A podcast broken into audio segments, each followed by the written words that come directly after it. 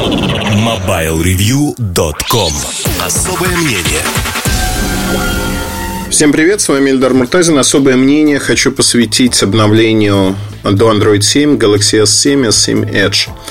А, вообще ситуация очень забавная, потому что компания Samsung не первый производитель, который обновил свои аппараты до Android 7. Кто-то начал, как LG, а, в декабре обновлять. Но вот в середине января дошло дело до Samsung. Xiaomi тоже в декабре, в начале января обновили. Но, опять-таки, если смотреть по массовости брендов, по массовости продуктов, среди э, брендов э, такого размера с массовым выкатыванием обновления Samsung стал первым. И впервые именно для этих аппаратов обновление действительно массовое, потому что оно прилетело одновременно по воздуху очень многим людям. 1,2 гигабайта. Сервера не легли. Ну, вот вокруг меня очень многие обновились буквально в первый же день, без всяких проблем. Загрузили прошивку 15-20 минут и обновились. Я написал про изменения всего, что случилось в Android 7 и в Clean UI. Это название интерфейса который уже появился в Note 7. Теперь он есть вот здесь, в S7, в S7 Edge. Я писал основные изменения, которые есть, тем более, что на статью хватило. Там 5 страничек текста, много скриншотов, которые показывают, как стало то есть что изменилось. Какие-то функции интересные, какие-то функции, может быть, надуманы, кто-то скажет. Тем не менее, вот это описание я сделал. Вы можете посмотреть на сайте, а, как изменился а, интерфейс в Samsung вместе с Android 7. Я еще раз хочу подчеркнуть, что это изменения, которые привнес именно Samsung. Это не изменение Android 7 как такового. И когда в комментариях мне написали, что классно, было бы неплохо также написать про любого другого производителя, кто вот обновился до Android 7. Я вам честно скажу, я не знаю, как это сделать. Не знаю, как это сделать по одной простой причине, что э, те оболочки, которые используют Meizu, те оболочки, которые используют Huawei, Lenovo, они не предполагают изменений как таковых. То есть, вот Lenovo у меня есть аппарат, на котором есть седьмой Android а, аппарат, скажем так, до этого был на шестерке, стал на семерке я вообще не увидел ни одного изменения. Вот ни одного.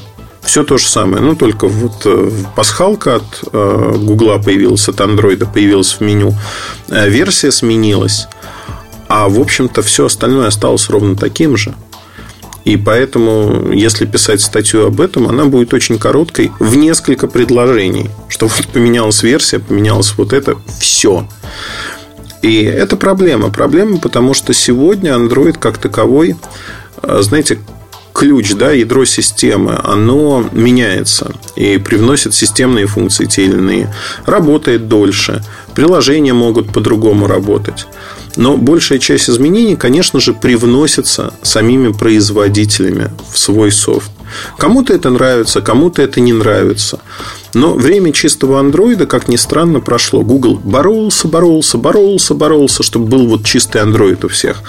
И в итоге плюнул на это, махнул рукой, потому что даже в своих пикселях он запустил свой лончер, свою оболочку. И чистый Android как таковой неожиданно закончился. Будет там некая программа на замену Android One, а недорогие Android телефоны. Вот там будет чистый Android но это будет удел уже бюджетных аппаратов. То есть получается следующая история, что 17-18 год чистый Android – это удел недорогих аппаратов, а в среднем и высоком ценовых сегментах наоборот. Чем дороже аппарат, тем больше производитель в него вкладывает, меняет, и получается, что он другой, абсолютно другой. И это, на мой взгляд, очень важно. Важно, потому что сменилась концепция, сменилась парадигма. В первую очередь внутри компании Google. Парадигма, как они видят Android, как они его развивают, что они с ним делают. То есть причесать всех и привести к единообразию не получилось, потому что ну, тогда бы продукты и так зачастую внешне выглядят одинаково до степени смешения. А так бы они выглядели еще более одинаково. При этом, э, ну, вот как мне кажется, это, э, это странно. Значит, э, есть еще один момент по поводу этого обновления, потому что многие люди стонали, стенали, что как же так, такой крупный производитель забил болт, Android 7 появился в начале, ну, там, весной 2016 года. Я неоднократно повторял и повторяю, что циклы запуска андроида, они очень понятны, очень простые. А когда для разработчиков анонсируется новая версия Android, ну, например, этой весной покажут Android 8, а дальше летом напишут, что Android 8 не занял неуспешная система, не занял какой-то доли рынка, составляет 0,01% от всех устройств, и вообще ужас, ужас, ужас. Причина-то очень простая, что адаптация массовая производителями новой версии Android происходит начинает происходить минимум через 7-8 месяцев, то есть в конце года. Это декабрь, январь. И вот тогда появляются новые устройства – Э, ну, это вот такой цикл разработки, если хотите. Но это уже как бы данность. Э, то же самое, что по утрам встает солнце, вечером оно заходит, есть закат, потом ночь, потом снова утро. Так устроены дела, так устроен этот бизнес э, со стороны Google. Они не объявляют новые версии андроида на конференции для разработчиков для потребителей. То, что потребители об этом знают, это другая вещь. И это в какой-то мере проблема, что потребители, зная об этом, начинают стонать, стенать и говорить, как же так, мы вот хотим, и вообще вот для нас самое важное и прочее, прочее. Здесь э, мы начинаем сталкиваться с тем, что это, на мой взгляд, не очень правильно во всех смыслах.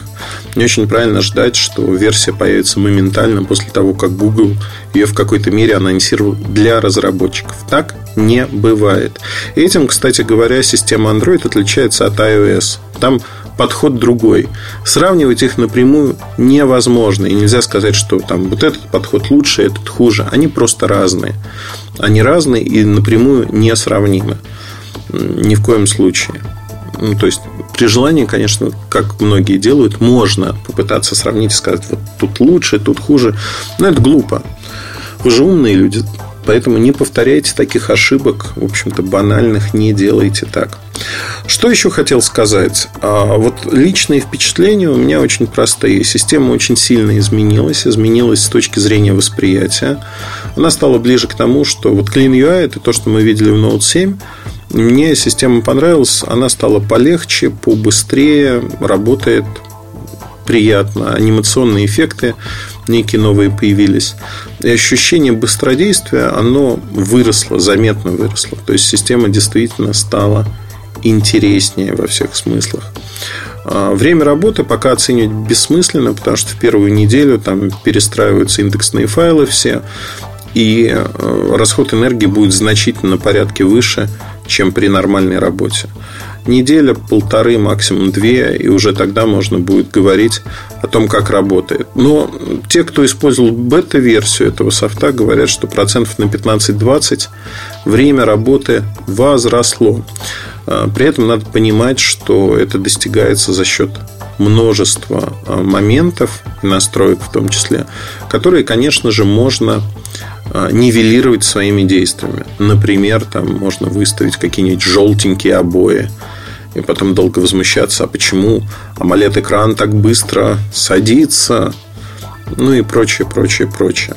На этом все. Хотел кратко вот рассказать свои впечатления, что называется. И вы можете найти, прочитать эту статью про изменения на сайте. На YouTube-канале, конечно же, мы запишем сегодня-завтра видео, которое моментально появится там и расскажет про то, как это выглядит все.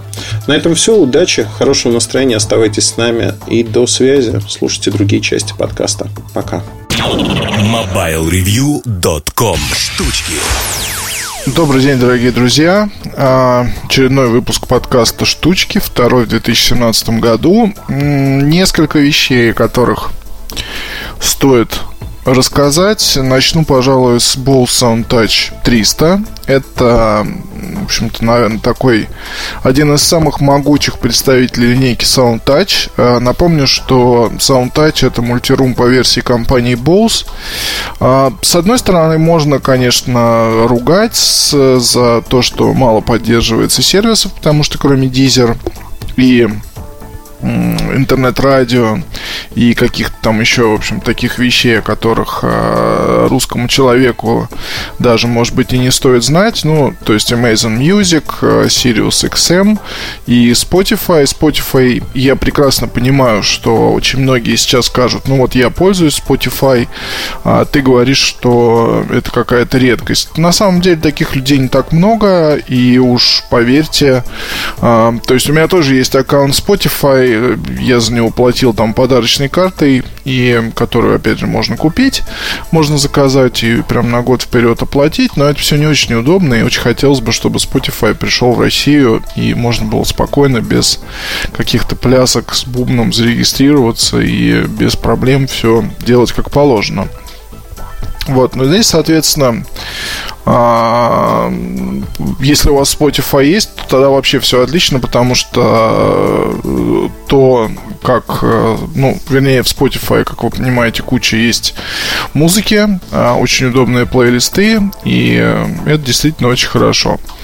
В общем, SoundTouch 300 это попытка сделать э, компании Bose такую штуку, которая могла бы достойно конкурировать с э, Sonos Playbar.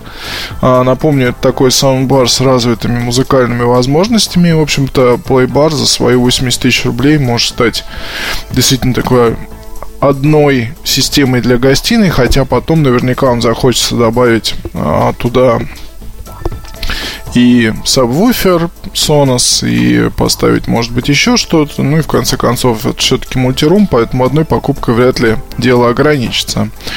А, и, соответственно, вот Touch 300 это, в общем-то, почти как а, почти как э, плейбар по своей концепции, но вот в плане того, как это все дело звучит и как оно работает и как оно играет, это все-таки другая штука, именно поэтому стоит а, заниматься саундбарами, а, потому что у каждого есть свои отличия, фишки, какие-то функции и так далее. В общем, SoundTouch 300 очень просто выглядит, э, стоит порядка 60 тысяч рублей, что гораздо дешевле, ну, в общем-то, почти на где-то на 15 на 20 тысяч дешевле, чем Playbar, который тоже встречается по разной, ну, по-разному он стоит. А, менее, может быть, впечатляюще выглядит с одной стороны, с другой стороны имеет кучу самых разных возможностей подключения. То есть можно подключить по HDMI, можно подключить с помощью оптики. А, очень хорошая фишка фирменная, которая касается повышения речевой разборчивости. Все это здесь есть, работает. Другой пульт DU. Если вы привыкли к саундбарам Bose с огромными такими пультами из прошлого, то здесь пульт совсем другой. А, плюс, естественно, поддерживается Bluetooth, то есть можно вполне себе использовать и в от системы SoundTouch задач.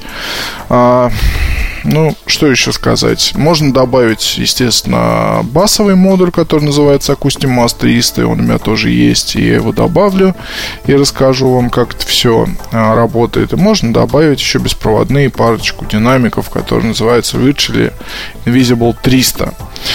А, тылы то, что называется, тылы, да. Можно, соответственно, подключить саундбары, тылы и вообще сидеть и офигевать от музыки, простите за выражение. Поддерживается Dolby Digital, HDMI и 4K, соответственно, можно тут вполне себе. Вернее, ну, как бы сказать, по HDMI тоже можно подключить телевизору, и тогда вы получаете такую связку. То есть это звуковой канал, и это очень хорошо. А, есть э, и Ethernet для того, чтобы подключаться к системам SoundTouch э, через точку доступа, но можно, соответственно, все это делать для а, можно это все делать, естественно, с помощью Wi-Fi. Вот, есть разъем 3,5 мм для очень интересной системы калибровки, которая называется Adeptic. И, а, в общем, это, ее стоит использовать для того, чтобы настроить э, звучание саундбара. Ну, то есть, это такой типа ошейника а, с кабелем. И вы вот его надеваете, и, соответственно, потом начинаете прогонять некий тест. Я подробнее в обзоре расскажу, но с такой историей а, я вообще ни разу не стал сталкивался, и это очень и очень интересно. Вот, NFC тоже есть, но я не думаю, что прям NFC это мега важная штука для такого устройства. Вот, но, тем не менее, а, он есть. А, почему я вообще, в общем, ну, решил рассказать про SoundTouch 300? А, опять же, возвращаясь к тому, что сейчас э, на волне э, интереса к приставкам, играм и так далее и тому подобное, многие люди покупают сейчас себе телевизор, да, потом начинают думать, а что же не так с моим звуком, и вот здесь вот SoundTouch 300 и вообще, в принципе, вот эта вот домашняя акустика компании Bose, это очень интересная система, и неважно, в общем, что вы там выберете, это может быть простейший Solo 5 или 300 SoundTouch, который стоит э, в 4 раза дороже. Это будет, в первую очередь, хороший звук и удобные функции. А, насчет системы SoundTouch я 300 загнал в свою домашнюю сеть. У меня там находится, соответственно, SoundTouch 20, Bose SoundTouch Wave 4 и SoundTouch 300. Вся эта история вполне себе хорошо работает. Можно слушать на всех устройствах одну музыку или в каждой зоне можно слушать что-то свое. Вот. И мне видится, что 300 благодаря своей цене, хорошему качеству звука тут вообще вопросов нет, потому что если Solo 5, скажем так, был ограниченно годен для музыки, то SoundTouch 300 прекрасно подходит для самых разных задач. Видео, игры, музыка, все что угодно. В общем, общем-то, если у вас хороший еще телек, то для работы с игровой приставкой это идеальная штука. А, я сейчас постоянно играю, временно слез с батлы на Call of Duty а, Infinity WF, который последний. А, естественно, мультиплеер. И вот там звуков оказалось, конечно, ну, не знаю, в сто раз больше, чем это слышно динамиков телевизора. То есть, начиная от того, как работает оружие, заканчивая какими-то эффектами и так далее. То есть, если еще есть хороший телевизор с поддержкой 4K, посмотреть, то у вас впечатления будут совсем другие. И вот в плане эмоций я получил их очень-очень много, когда начал знакомиться с 300-м саундтачем. А, еще надо добавить здесь, что благодаря вот этой модульности, да, то есть можно купить Акустимас, можно добавить еще дополнительные колонки. Здесь получается система, которую, ну, допустим, вот сейчас вот э, а, у нас такая квартира, мы планируем найти что-то побольше, и там, соответственно, я могу просто взять 300 подмышку, донести до машины, привезти, поставить, э, если надо купить в магазине Акустимас и ТЛы и получить по звуку еще интереснее историю. То есть вот это вот, конечно, меня очень сильно радует. Да, тут нет никаких-то, может быть, чудес, как э,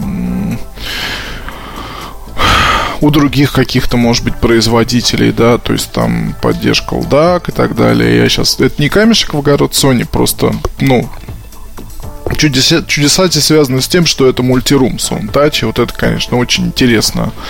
Интересное решение, и, пожалуй, именно вот такой формат только имеет право на жизнь, когда если вы, конечно, замороченный пользователь, то понятно, что вы, скорее всего, будете искать, слушать, вы купите, посмотрите, может быть, на системы Dali, Definitive Technology, посмотрите саундбары Monkio, еще каких-то производителей. Вот, но, скажем так, для большинства подавляющего, я думаю, что в Bose вот именно и делают такие хорошие и классные решения, которые позволяют быстро и просто обеспечить себя хорошим звуком звуком.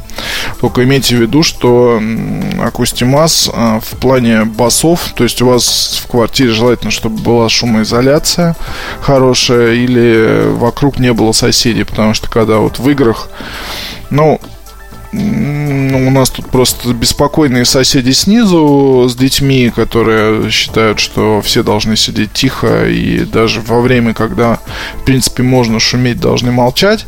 Вот я очень пытаюсь войти в положение и ничего такого не делаю, и стараюсь делать громко и веду себя как положено, но тем не менее даже днем когда я играл, не очень громко, поверьте, да, но все равно там а, сосед позвонил, сказал, что, пожалуйста, выключи то, что у тебя так сильно басит. Вот это вот история про Акустимас. Ну и история про все вот многоквартирные дома, где мы все живем, страдаем и так далее. Ну, не страдаем, конечно, да, но просто хочется э, поиграть. Э, у меня, может быть, не совсем все здорово со слухом, да, то есть я стараюсь ну, когда я смотрю телевизор, жена просит сделать потише. Может быть, это следствие каких-то там... Э, юных военных лет, когда слишком много было шума в моей жизни. Но, тем не менее, а, вот такая вот история, поэтому спокойнее всего я себя чувствую, когда играю с помощью, ну, играю в гарнитуре. И тогда уже я точно знаю, что никому не мешаю. Вот, но, тем не менее, я попробовал, собрал uh, SoundTouch 300, подключил Acustimaz и TLE, и я вам скажу, это, конечно, вообще... Это, знаете, как uh, такой вот были игровые, были видео павильоны в 90-х, там в конце, в начале в самом 90-х, в конце 80-х. Помню, мы с папой даже ездили в такой видеосалон. Вот, а были игровые салоны и всякие вот эти игровые автоматы, где э, стояли, ты ехал на машине, там сзади какие-то динамики и так далее. А здесь это вообще как будто штука из будущего, только она у тебя дома стоит. Вот, и ты можешь, не знаю, там даже музыку с помощью такой вот системы слушать, которую сам же соорудил, получать удовольствие. Вот это вот дорогого стоит. Вот, но, конечно, для этого должно быть порядком места, потому что, чтобы ставить ТЛы, это надо такую комнатку довольно большого размера. Вот. И, в принципе, SoundTouch, в отличие от Solo 5, он закрывает, наверное, в два раза больше места, вот, если говорить о звуке, о звуковой картинке этого устройства. В общем, очень интересная штука. А, стоит определенно своих денег и расскажу про нее подробнее в обзоре а, Mobile Review. Спасибо, пока. MobileReview.com Обзоры на вид. Всем привет, с вами Эльдар Муртазин и в этом обзоре поговорим про систему Live Control. Контроль. Я уже говорю на двух языках, знаете, вот прям на глазах оживаю, потому что смешал нижегородский с узбекским буквально. А Life Control а, или контроль жизни, в общем-то, это система, разработанная Megalabs, дочкой компании Мегафон. Концепция умного дома. Умного дома, как э, компания видит ее. Вообще, если говорить о умном доме, то до недавнего времени умный дом был чем-то непонятным, дорогим. И всегда, знаете, возникало такое ощущение, что чтобы построить умный дом, проще построить заново с нуля квартиру, дом, а, предусмотреть места для проводки. Я какое-то время назад этим занимался и могу сказать, что у меня была проблема. Проблема, в общем-то, знаете, она очень простая. Ты строишь забор, ну не сам, а строители тебе строят забор. Если, не дай бог, ты не предусмотрел а, места для проводов, чтобы их проложили. Дальше это все превращается в какую-то свистопляску. Это очень дорого, долго, невозможно. А когда у тебя от дома до забора, в общем-то, десятки метров, сразу возникает вопрос, а какой Wi-Fi, какие беспроводные технологии? Только провода, потому что это надежно. И э, вот концепция умного дома, она вся трещит по швам просто потому, что неадекватно дорого получается. И каждый понимает под умным домом что-то свое. В России, вот, например, умный дом – это всегда почему-то шторы, которые должны разъезжаться. То есть, вот вы лежите в кровати, утро наступило, вы нажимаете на кнопочку, и шторы открываются. А, я не знаю почему. Да, может быть, подсмотрено в Олдорф Астория, потому что по всему миру они ставят такие шторы достаточно давно. Может быть, э, это какой-то стереотип, возникший еще где-то. Вот честно, затрудняюсь ответить, потому что непонятно мне. Но самое главное, что вот каждый второй просил именно об этом, когда приходил к установщикам умного дома или компаниям. Я их называю, знаете, бутиками. Бутиками, потому что таких компаний немного, они дорогие и нет готовых коробочных решений. То есть в каждом случае это индивидуальный проект, в каждом случае подбирается оборудование, охранная система, умное оборудование. И, конечно, на этапе строительства все это намного проще сделать. Зональное кондиционирование, то есть климат-контроль, в зависимости от зоны вашей квартиры, дома, проветривания. Ну, очень-очень много всего. И фактически, а, помимо этого, делают еще важную вещь – это софт. Софт, которым можно все это управлять. Конечно, рынок сильно фрагментирован. Кто в лес, кто по дрова. На каких стандартах это все создавать? А, создавать э, там проводные соединения, беспроводные, что более надежно. Никто не может, вот знаете, так просто сказать. И, конечно же, умный дом всегда был а, игрушкой, уделом богатых людей. Потому что ну, инсталляция умного дома, установка в рамках квартиры всегда начиналась от 10 тысяч долларов. Это простенькая самая система, которая, знаете, не производила какого-то впечатления. И когда человек называл, вот это мне стоило там 10, 15, 20 тысяч, ты на него смотрел большими глазами и думал, боже, ну, деньги можно было выкинуть намного более простым способом в окно, в мусорный бачок, куда угодно. Здесь а, все очень просто. Все очень просто, все очень понятно, и, на мой взгляд, это не массовый рынок.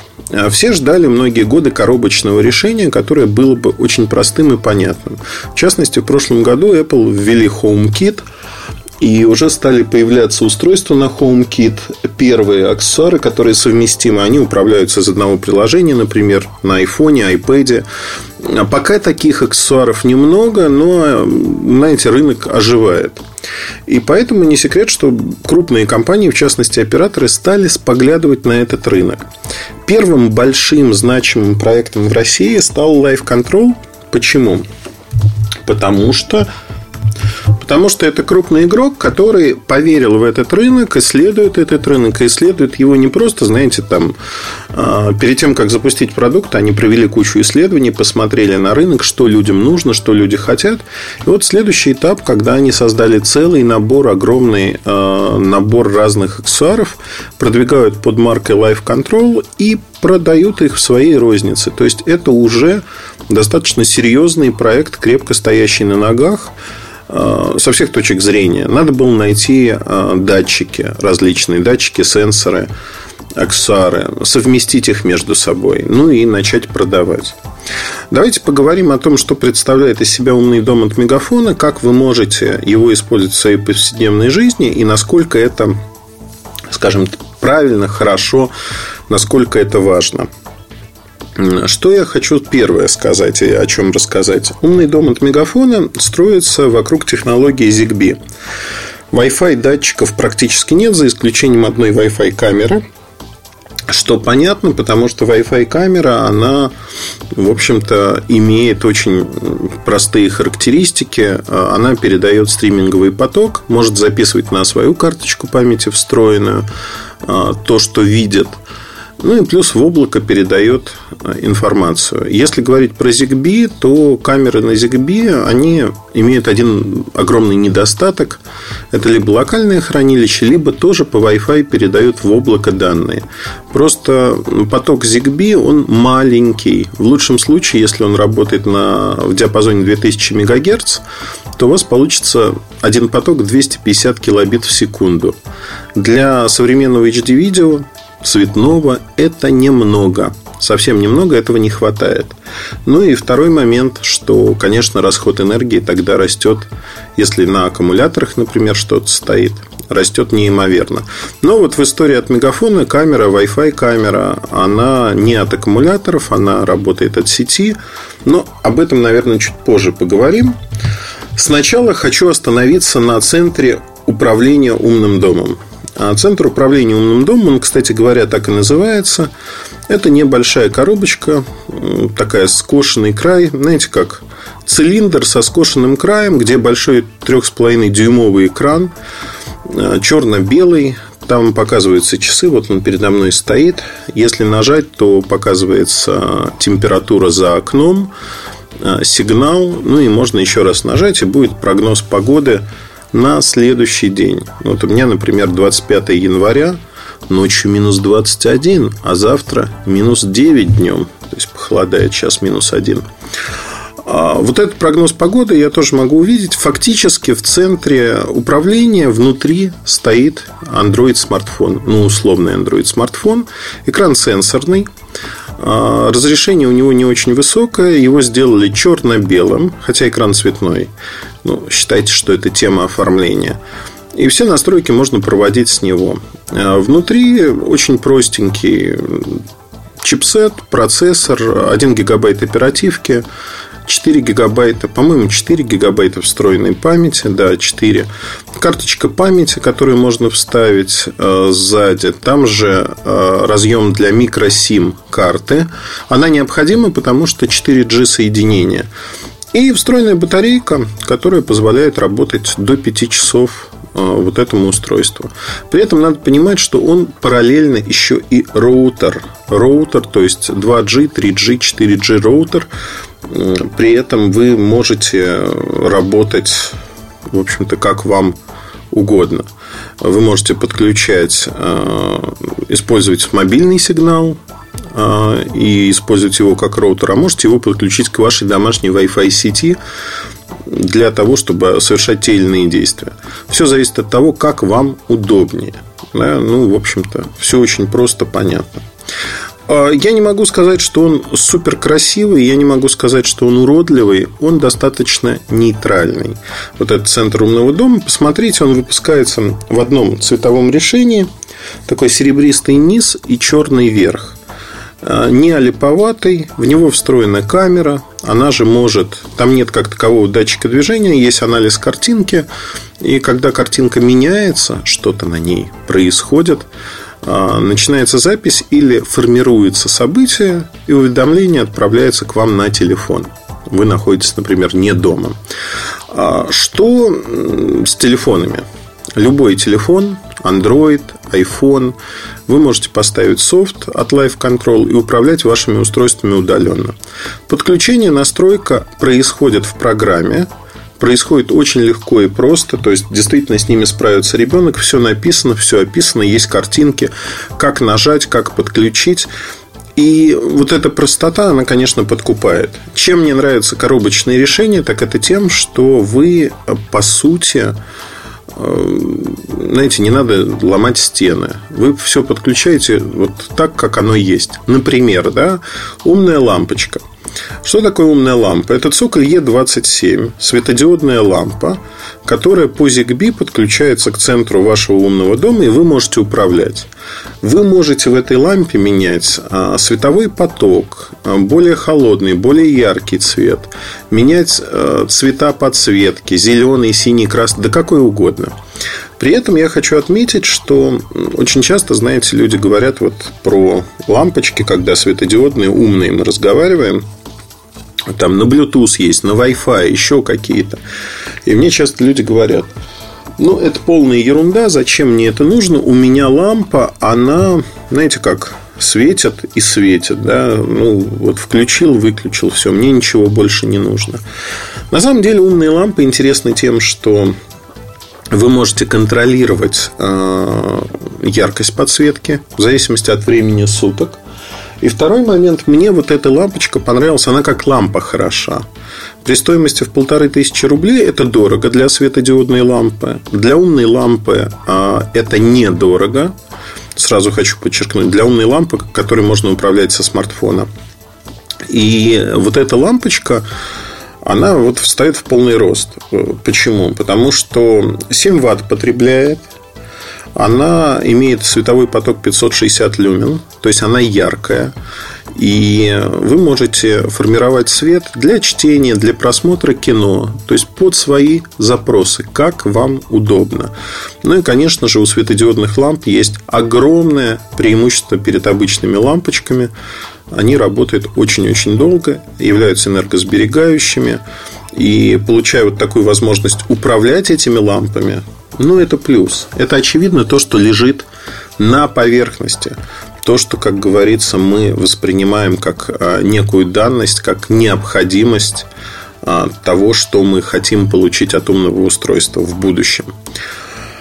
Э, что хочу сказать. У меня уже в доме есть ряд а, Wi-Fi умных ламп. Я вот ими особо не управляю, потому что неудобно честно признаюсь, неудобно. Они объединены в группы, но э, само приложение не очень удобное. В этом аспекте Live Control, конечно, значительно удобнее.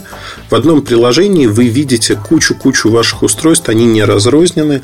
И самое главное, вы можете создавать сценарии. Сценариями называется то, как вы хотите управлять вашими устройствами.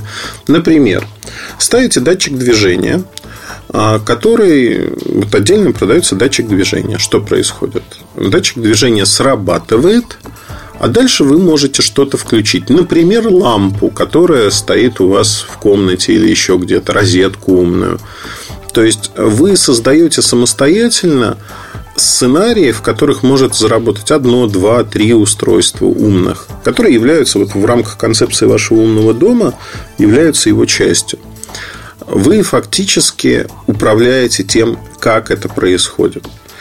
И здесь можно, в общем-то, компанию Мегафон похвалить, потому что это очень просто. Школьник справится. А количество возможностей и вариантов с появлением огромного количества датчиков в будущем, их сейчас десяток, а будет еще больше. То есть здесь, ну, в общем-то, знаете, возможности, они воистину безграничны. Вы можете придумать все, что вам угодно, и сделать как угодно то, что составляет вот эту концепцию умного дома конкретно для вас. Потому что для меня задачи и сценарии одни, для вас они совершенно другие. Ну, приведу другой пример. А, Wi-Fi камера, а, она очень простая, подключается к розетке. Может, она записывает в цвете видео, она реагирует на движение, к ней можно подключиться и посмотреть, что происходит удаленно. Вот самое очевидное это безопасность, да?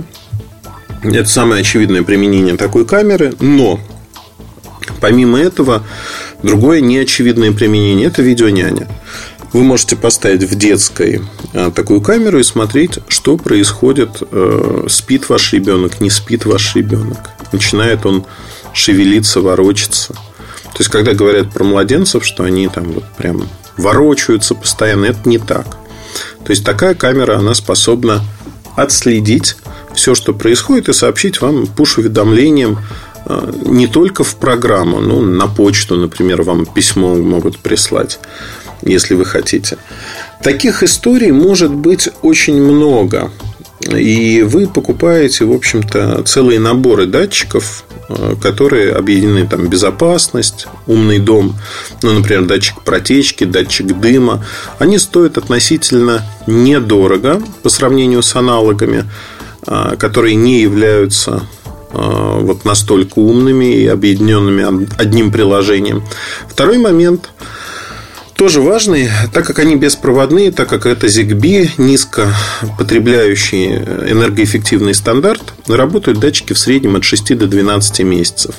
Работают от батарейки или аккумулятора CR123A – а, и, ну, такая батарейка стоит рублей 200-300, аккумулятор стоит от 500 рублей и выше. Если вы строите умный дом надолго, наверное, стоит купить аккумуляторы и периодически, чтобы не разоряться на батарейках, за 2-3 года они свою стоимость отобьют для вас. И будет вам счастье, потому что вы начнете на батарейках экономить.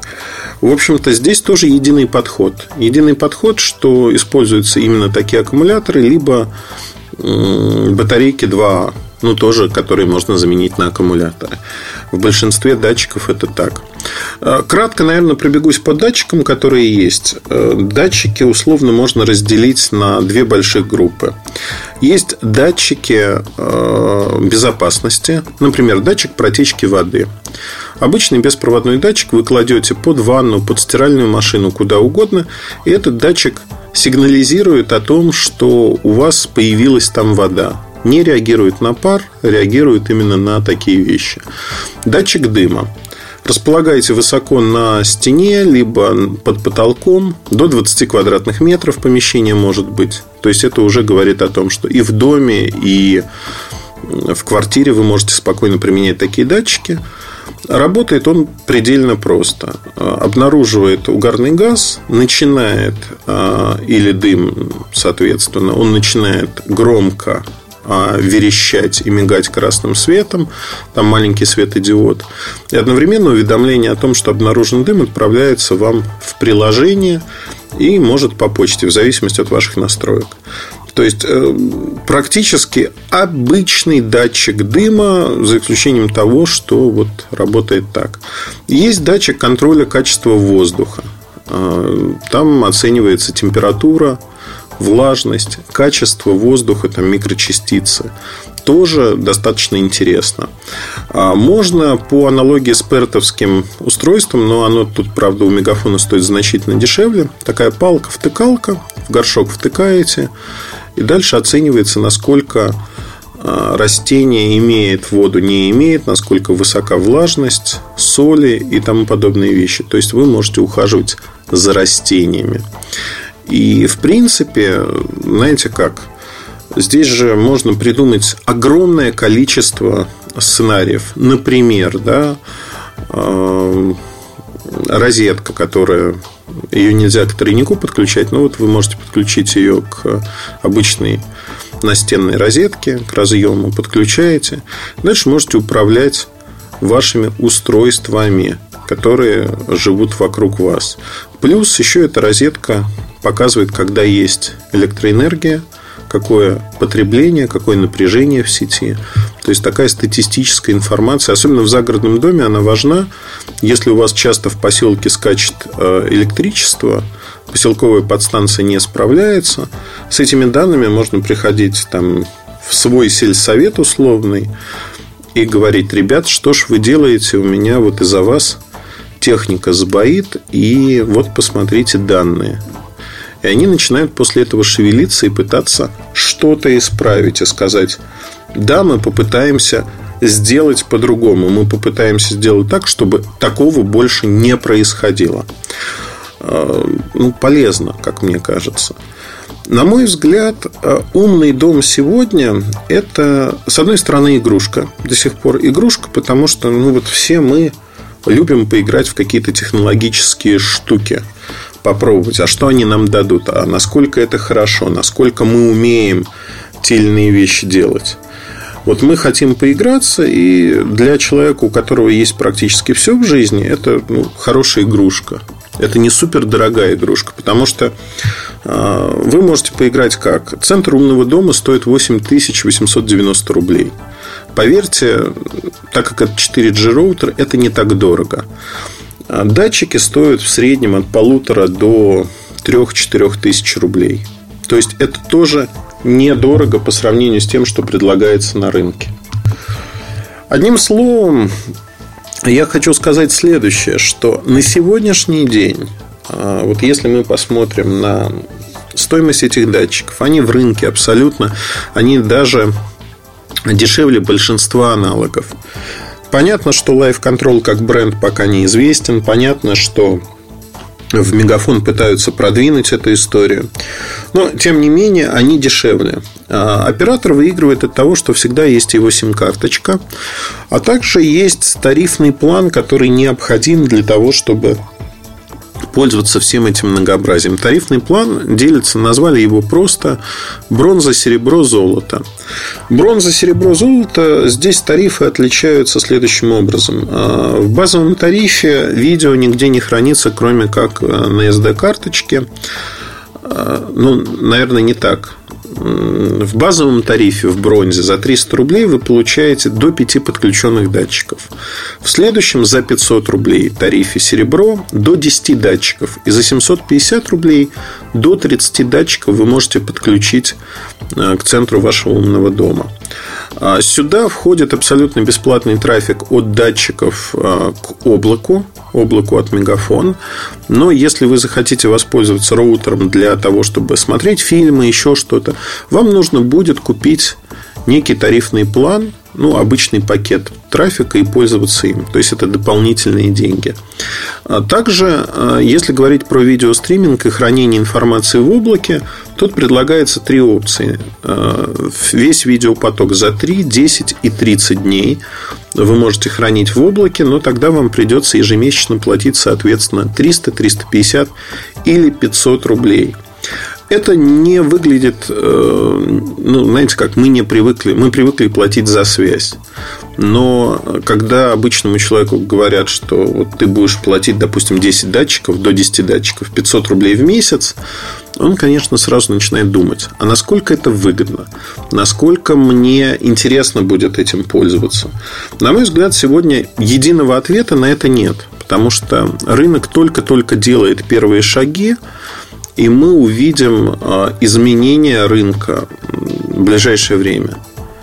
Мне кажется, что здесь будет все достаточно интересно.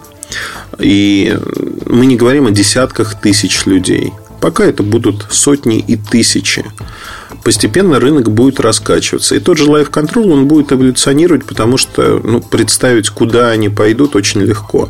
Это большее число устройств, это личные устройства. Сегодня уже есть GPS-трекер, есть фитнес-трекер, то есть шагомер, который можно на руке носить, можно в кармашек джинс положить а, модуль. Он просто считает шаги. Он, кстати говоря, как датчик не учитывается, он совершенно бесплатен с точки зрения использования вот с приложением Life Control. Э, мне идея нравится. Это самый массовый, повторюсь, проект в России. И идея того, как они реализовали это, она вполне здравая. Если посмотреть, ну, в общем-то, отторжения такого жесткого, знаете, не вызывает. Во-первых, все более-менее работает между собой. Настройки очень простые. Почему я говорю более-менее? Потому что иногда, ну, вот я столкнулся с чем. А, у меня в кабинете стоит э, центр управления, а розетку я хотел подключить на кухне. Это раз, два, три. Три стены у меня. Да, три стены бетонных. И достаточно далеко, метров 20, наверное. Ну и, конечно, розетка не подключилась, она не увидела сеть. Ну, не добивает. Маломощная сеть ZigBee не добивает. И казалось бы, да, что вот все проблема. На самом деле ZigBee сеть чем, чем и отличается, что как только вы распространяете датчики по вашей квартире, датчики организуют локальную сеть. Они связываются между собой и передают через себя сигналы других соседних устройств. Поэтому, когда я расположил другие датчики, лампы в частности, вот по дороге а, к кухне, там, где стоит у меня эта розетка, вот как только я расположил их, все наладилось, все заработало. Это тоже, кстати, говорит в пользу а, этой технологии. А, когда у вас Wi-Fi и много Wi-Fi датчиков, конечно, в какой-то момент работать становится невозможно. Эфир забивается, причем неважно, однодиапазонные у вас датчики-то однодиапазонные, 2,4 ГГц. Имеется в виду роутер одна или двухдиапазонный. В общем, работать все начинает не а, пришей кобыле хвост. Не очень хорошо. И то, что здесь выбрали ZigBee как технологию для продвижения, имеет свои плюсы, потому что, ну, во-первых, вы можете подключить со временем другие датчики ZigBee к вашему умному дому. Единственное, что нужно будет сделать производителю, сертифицировать эти датчики в мегафоне. И дальше они могут сами продавать их. И это про экосистему, это про будущее, которое наступает. Это коробочное решение умного дома. Решение интересное. Понятно, что оно нужно, опять-таки, далеко не всем. Понятно, что не будет революции. Понятно, что с опаской будут люди смотреть. Но вы знаете, вот именно с точки зрения поиграться, посмотреть, как это выглядит, насколько это хорошо, история очень и очень неплохая. История во всех смыслах – правильная, на мой взгляд, потому что в этой истории есть все составляющие для успеха. Большое число разных датчиков, они хорошо работают, они недорогие, и даже школьник может справиться с их установкой и настройкой. И единственное, единое приложение, в котором всем этим можно управлять, и главное создавать сценарии того, как вы будете этим пользоваться. Ну вот, э, хотел кратко рассказать, но получилось мысли по древу, растекся я. И надеюсь, что рассказал про то, как выглядит концепция умного дома. На сайте я обязательно опишу большую часть датчиков, которыми я пользовался, опишу сценарии, какие я настроил. Ну, в общем-то, сделаю подробный материал про ZigBee, про центр управления умным домом. Ну и постараюсь записать видео, в котором покажу, как это все работает и что это такое. На этом все. Удачи, хорошего вам настроения. Оставайтесь с нами. Пока. MobileReview.com Кухня сайта. Всем привет, с вами Эльдар Муртазин. Кухня сайта. О чем мы сегодня поговорим? А поговорим мы про ситуацию, когда мы работаем в качестве журналистов, конечно же. Ну, вообще, э, наверное, оттолкнусь от другого. А, очень тонкая грань существует сегодня между личное и неличное пространство, что является как бы нормальным, ненормальным. А, честно признаюсь, сподвигла меня а, история с Сашей Плющевым, со мной в главной действующей роли, когда я в Твиттере опубликовал фальшивку, как выяснилось, да, ну, которая была очень похожа для меня на правду. Я потом извинился за это, но суть не в этом. Да. Вопрос, который был поднят Сашей и мной, он достаточно интересен именно с точки зрения журналистики как таковой. Ваш личный твиттер, а ваши социальные медиа, являются ли они медиа как таковыми, вне зависимости от того, сколько вас читает, там, две коллеги, миллион человек, это не играет роли. Да? Нужно ли использовать там такой же подход, который вы используете в вашей профессиональной деятельности журналиста, или не нужно? Можете ли вы э, что-то иначе делать. У меня здесь нет сформированного мнения, честно скажу, потому что я, безусловно, предвзят. Мое мнение заключается в том, что социальные медиа, они являются исключительно тем пространством, в котором вы не выступаете как профессиональное лицо, если вы не сказали обратного. Но это нечто личное. Понятно, что если человек чистоплотен, он чистоплотен везде. Это как пить дать, это правильно. Ну, соответственно, если вы не ругаетесь матом в эфире, наверное, в своих социальных медиа, вы тоже не будете этого делать. Хотя есть обратные примеры, которые только подтверждают это правило. Тем не менее, я считаю, что одно неразрывно связано с другим. При этом я не считаю возможным проверять всю информацию, которая приходит и которая мелькает в ленте. Ну, вот честно. Да, безусловно, есть источники, которым можно в большей мере доверять, есть источники, которым доверяешь в меньшей мере. Но самое главное, что э, ну, я не буду описывать суть там про политику, потому что мы вне политики. Картинка, которая мне показалась очень правдивой, отражающей суть там определенных людей. И я ее опубликовал.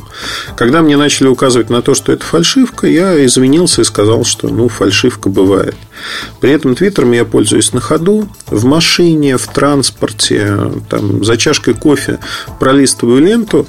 Когда эта картинка несколько дней перед моими глазами мелькала, я ее просто в какой-то момент э, сохранил и опубликовал. И, в общем-то, написал о том, что, ребята, ну, вот эта концепция мне совсем не нравится. А, по мнению Саши Плющева, вот, э, то, что мне не нравится такая концепция, это кампания по разжиганию ненависти. Потому что я знал реакцию людей на такую картинку. Ну, в общем-то, моя реакция, она была однозначной. Мне это не нравится. Но я сохраняю как бы в правилах приличия не посылаю нах народ, как это любят делать э, другие люди в своих социальных медиа и считают, что там условно народ не прав, а они правы. Тем не менее, я этого не делаю. Ну, в общем-то, история яйца выеденного не стоит, но у Саши что-то там перемкнуло, и он посчитал, что это история, которая там просто раздул из мухи слона. Его право абсолютно. Но я хотел бы поговорить, э, наверное, о другом. А о другом, вот отталкиваясь от этой истории, а насколько мы должны, как журналисты, проверять вообще все или не все. И разделить эту историю на несколько составляющих. Первое. Э, первое и самое важное. Является ли э, ваш, ну, ваши социальные сети вашим профессиональным инструментом? Ну, наверное, да, потому что вы вольно или невольно, ваша работа связана с тем, как вы живете, и вы пишете про вашу работу, хотите вы того или нет. Иногда люди специально подчеркивают, что я здесь никогда не пишу про работу. Для меня работа – это часть жизни, поэтому сложно не писать и не говорить в Твиттере, например, про то, что я делаю или про то, что мне кажется интересным. При этом меня интересует огромное число других вещей в жизни. Книги, фильмы, то, что называют политикой, выступления людей, интервью. Огромное число всего. И поэтому, безусловно, я об этом пишу. Есть люди, кто приходит в мой твиттер и говорят о том, что я вообще ожидал увидеть здесь все про технологии, потому что Муртазин это про технологии, и я не хочу читать про политику. Но у меня ответ всегда один простой. Мне это интересно. Если вам это не интересно, не читайте. Я вас не могу заставить ни читать, ни читать. Ну, то есть, ни за, ни против. Я не могу вас заставить. Я не могу сказать, что, ребята, я вот исключительно потому, что в вашей концепции мира один человек, одна профессия. Мне это не интересно. Мне неинтересно сидеть за печкой, потому что вот в вашем мировоззрении это правильно, и человек, если всю жизнь точал сапоги, он должен писать везде только про сапоги, не дай бог он про фильм что-то напишет, потому что он не специалист в фильмах, или про еду что-то напишет, ну и, т.д. и т.п. Ну, глупый подход, согласитесь. А второй момент связан с тем, что э, если вы пишете что-то по своей работе в социальных медиа, то, наверное, люди ожидают от вас, что вы проверяете эту информацию, это действительно так. Ну, либо вы пишете о том, что э, эта информация непроверенная, ходят слухи, что. Да, я ровно этим и занимаюсь всегда. Если информация точная, я так и пишу. Если не точная, я об этом упоминаю. А дальше есть сферы, в которых вы, наверное, не так сведущи. Это абсолютно нормально нормально заблуждаться, потому что ну, нельзя быть специалистом во всех сферах бытия. Ну, это тоже данность. И когда вы верите во что-то и публикуете это с верой в то, что это реальность, не проверяя это, вы являетесь своего рода добросовестным покупателем, который добросовестно, заблуждаясь, что-то купил.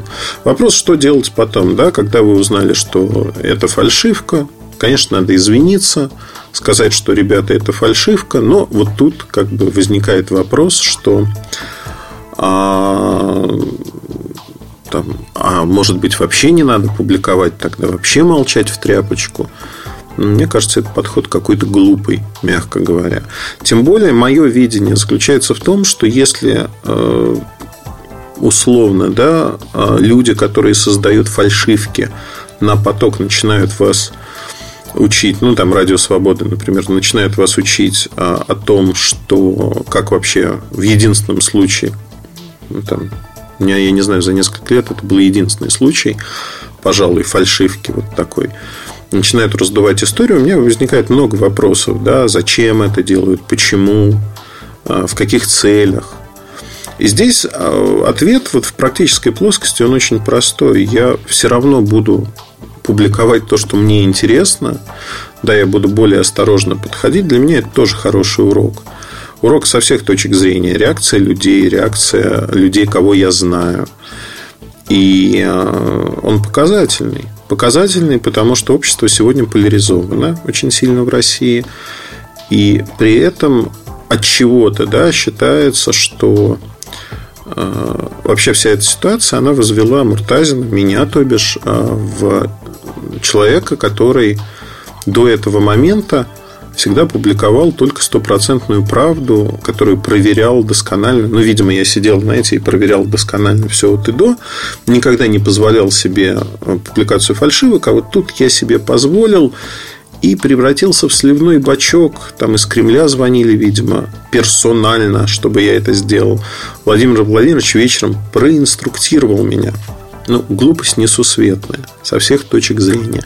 Возникает она из-за неприятия чужой позиции, что мир может быть сложным, мир может быть сложно устроен, и те люди, которые нравятся тебе, могут не нравиться другим людям, и они считают их мерзкими. Это абсолютно нормально, и я никогда не скрывал своих взглядов, что каких-то людей я считаю мерзкими. Но а, под а, мерзкими людьми, мерзотами, я не понимаю, что я их ненавижу. Знаете, как вы идете по улице, вляпались э, в субстанцию, ну, вы вытираете ноги. Ну, вам мерзковато, да, вот случайно вляпались мерзко, но при этом вы не говорите о том, что вы эту субстанцию ненавидите. Ну, нет этого. Ну, это глупо просто. Все же взрослые люди, и как можно эту субстанцию ненавидеть? То есть, какая причина для этого? Причин нету.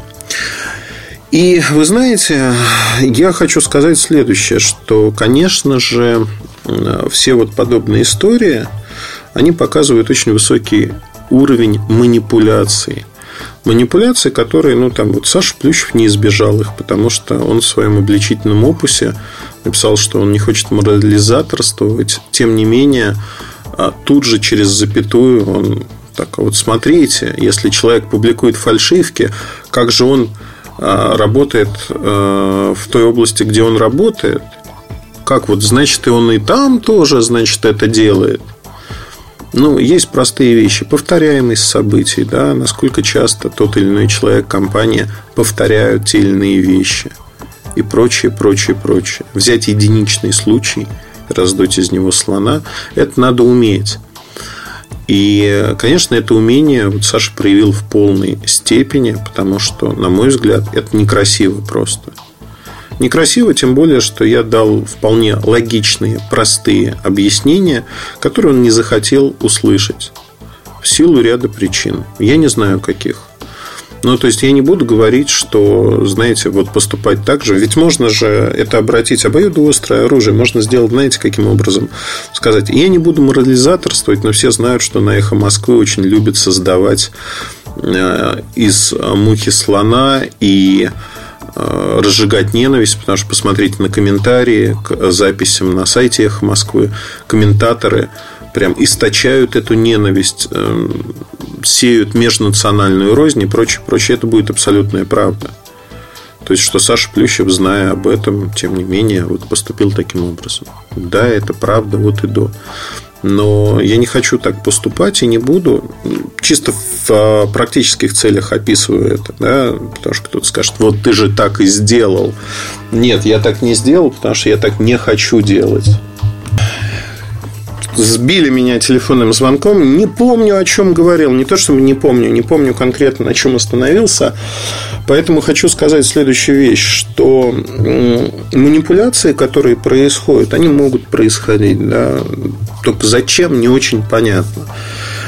И, э, знаете, это как вот ушат холодной воды с точки зрения того, что некоторые люди могут остановиться и сказать, я вот не буду там таким же открытым, как раньше, я не буду делать то-то, то-то.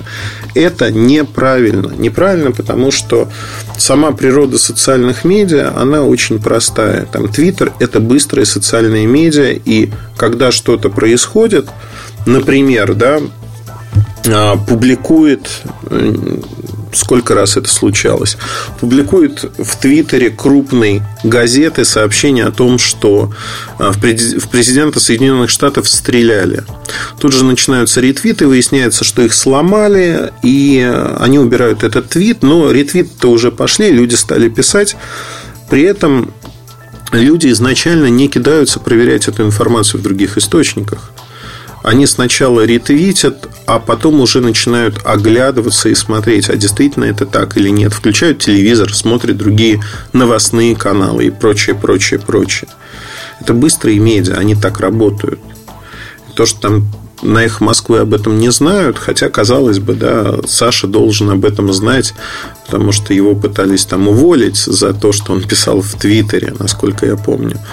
Ну, в общем, все это вместе странная ситуация. У меня странное послевкусие от всего этого, честно скажу. Потому что очень странно мягко говоря.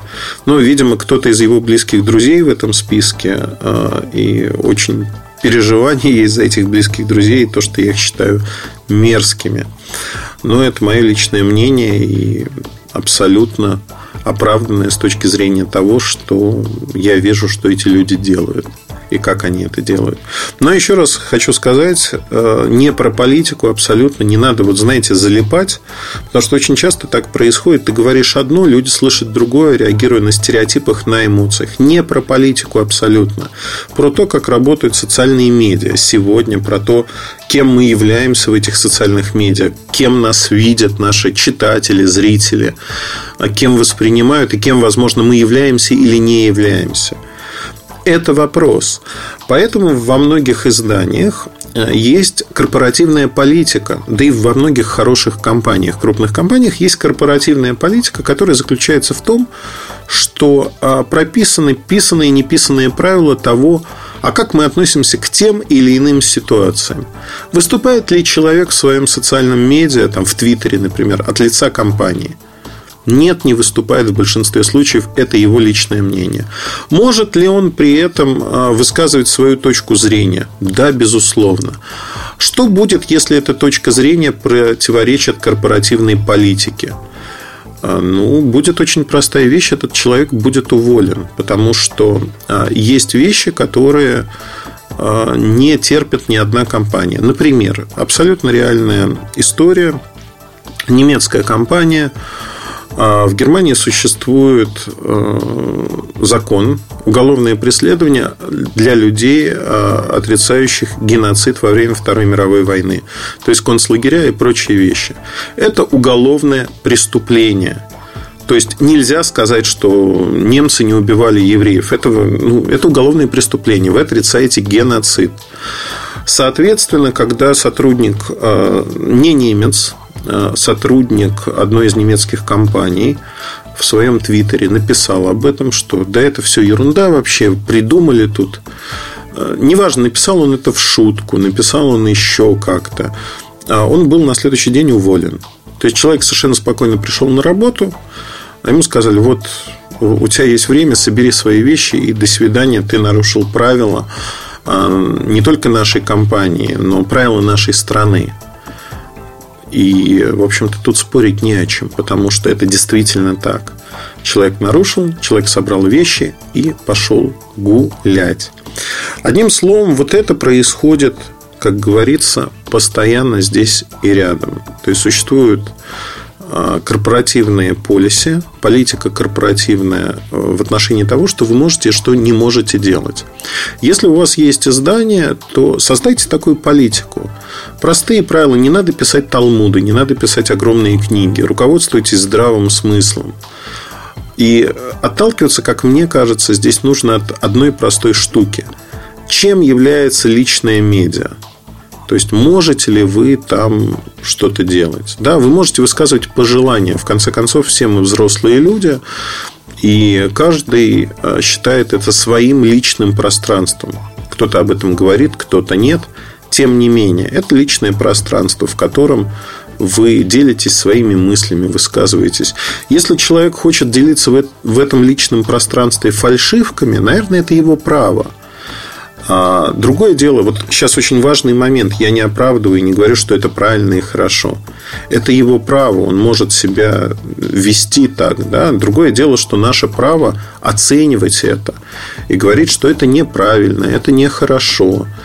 Если человек настаивает на том, что фальшивка это не фальшивка, это абсолютно не, ну, неправильно со всех точек зрения. Абсолютно неправильно. То есть, когда вы сделали что-то неправильное, надо это исправить. Ну, например, извиниться и сказать, что извините, я ошибался, это была фальшивка. Это абсолютно правильно. Это то, как поступил я. А, никакого злого умысла при этом у меня не было, а, потому что там с Радио Свобода мне позвонили, и журналист, она задала вопрос такой, говорит, «А как вы создавали фальшивку? Ну, близко по смыслу. И я так опешил, говорю, ну я ее не создавал вообще. Я не рисовал эту картинку и прочее. Я не являюсь потребителем а, продукта Радио Свобода. И то, что мне это показалось очень в духе как радио, так и тех людей, кто там перечислен. Вот очень-очень попадание такое. Поверить было очень легко. А, тем, наверное, фальшивки и хороши, потому что зачастую мы не можем отличить правду от лжи во многих местах. Но ну, это особенность наших мозгов. Этому посвящено большое количество научных статей. Тем не менее, сегодня а, вот происходит именно так все. Если мы говорим про быстрые социальные медиа и прочие-прочие вещи. А, мой а, вывод, он очень простой. И это не просто вывод, это то, как я живу всегда и всегда к этому призывал. Стараться проверять все, что происходит. И, видимо, за счет того, что впервые, вот знаете как, тем интереснее, впервые я допустил небольшую, на мой взгляд, оплошность. А, она привлекла такое неимоверное внимание, и из мухи раздули слона. Безусловно, это право тех людей, кто вот это нашел. Почему нет? Это их право попиариться на этом, их право а, создать вот этот градус ненависти – некий в обществе дополнительно подлить масло в огонь, ну, они как бы в своем праве.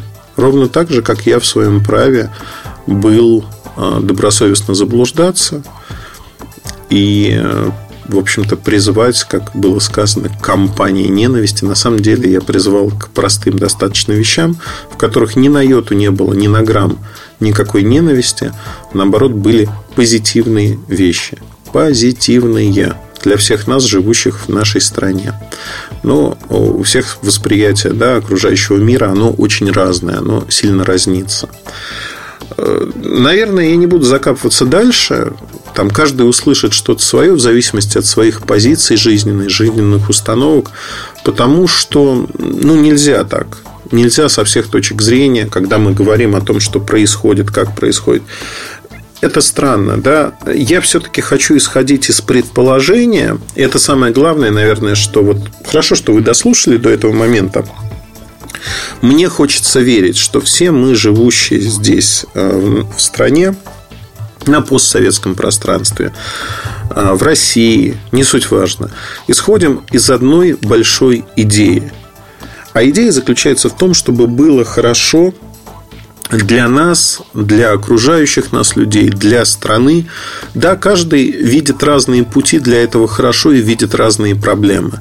Кто-то винит правительство, кто-то чиновников, кто-то говорит, что виноваты все, кто-то говорит, там, виноваты инопланетяне, не суть важно. Но мне хочется верить, что базово, базово, да, мы хотим одного и того же процветания для страны, в которой живем – Наверное, вот от этого надо отталкиваться. Если человек этого не хочет, дальше уже говорить не о чем. Не о чем, потому что ну, нет какого-то базиса, нет точки соприкосновения. Нельзя что-то обсуждать. Ну, потому что вы живете на разных планетах, и э, он живет в среде, которая враждебна по отношению к вашей планете, к вашей среде. Потому что у него базовая ценность другая. А вот дальше можно работать, да, потому что вы считаете одним образом, люди считают другим, можно коммуницировать, дискутировать, полемизировать и говорить, что вот, наверное, в этом вы правы, наверное, в этом вы не правы. Нужны изменения, безусловно, не все прекрасно вокруг нас. Но создавая вот этот градус ненависти и раздувая из мухи слона на ровном месте, замечу, это абсолютно не тот путь. Хотя, знаете, Почему нет, да? Опять-таки, имеют право. Но я всегда призываю к тому, чтобы находить точки соприкосновения, не просто находить, а все мы живем в одной среде, все мы живем друг другу, э, рядом с друг с другом. И наша задача сделать так, чтобы наша жизнь и жизнь окружающих нас людей, она была хорошей, комфортной и правильной ценности, чтобы были там более-менее разделяемые. И вот как мне кажется, это та работа, вот то, над чем надо работать нам всем. В первую очередь над самими собой, потому что очень часто эмоции там одолевают, это правда. Очень часто эмоции одолевают. И надо сдерживаться, наверное, в какой-то мере. Я вот над собой работаю, стараюсь сдерживаться и не допускать, чтобы эмоции часто перевешивали, но иногда перевешивают. Все. Наверное, хотел рассказать меньше, но получилось много. Каждый из этого вынесет свои впечатления, свое мнение – кто-то посчитает, что оправдываюсь, кто-то, что хочу замириться с Сашей Плющевым и прочее, прочее. Честно говоря, нет нет с точки зрения того, что я высказываю свое видение и хочу из этой ситуации вынести какие-то полезные мысли для всех нас. Ну, как и всегда, да, потому что а, кухня сайта, особое мнение, они всегда про жизнь, вокруг жизни и вокруг тех ситуаций, которые происходят. То есть это, что называется, вот живьем достаем из жизни и обсуждаем вместе с вами. И когда несколько десятков тысяч человек обсуждает с тобой, там, пишет письма в Твиттере, по-разному коммуницирует, иногда там звонит смс-ками, а, общается, говорит, там, ты прав или ты не прав, не суть важно. Это, знаете, такая подпитка огромная, что действительно есть коммуникация, есть обратная связь. Я не просто так трачу свое время и доношу свои мысли. Есть единомышленники, есть те, кто думает иначе. Но мы общаемся, мы коммуницируем, это самое главное. На этом все. Удачи, хорошего настроения. Слушайте другие части этого подкаста. Пока. MobileReview.com Жизнь в движении.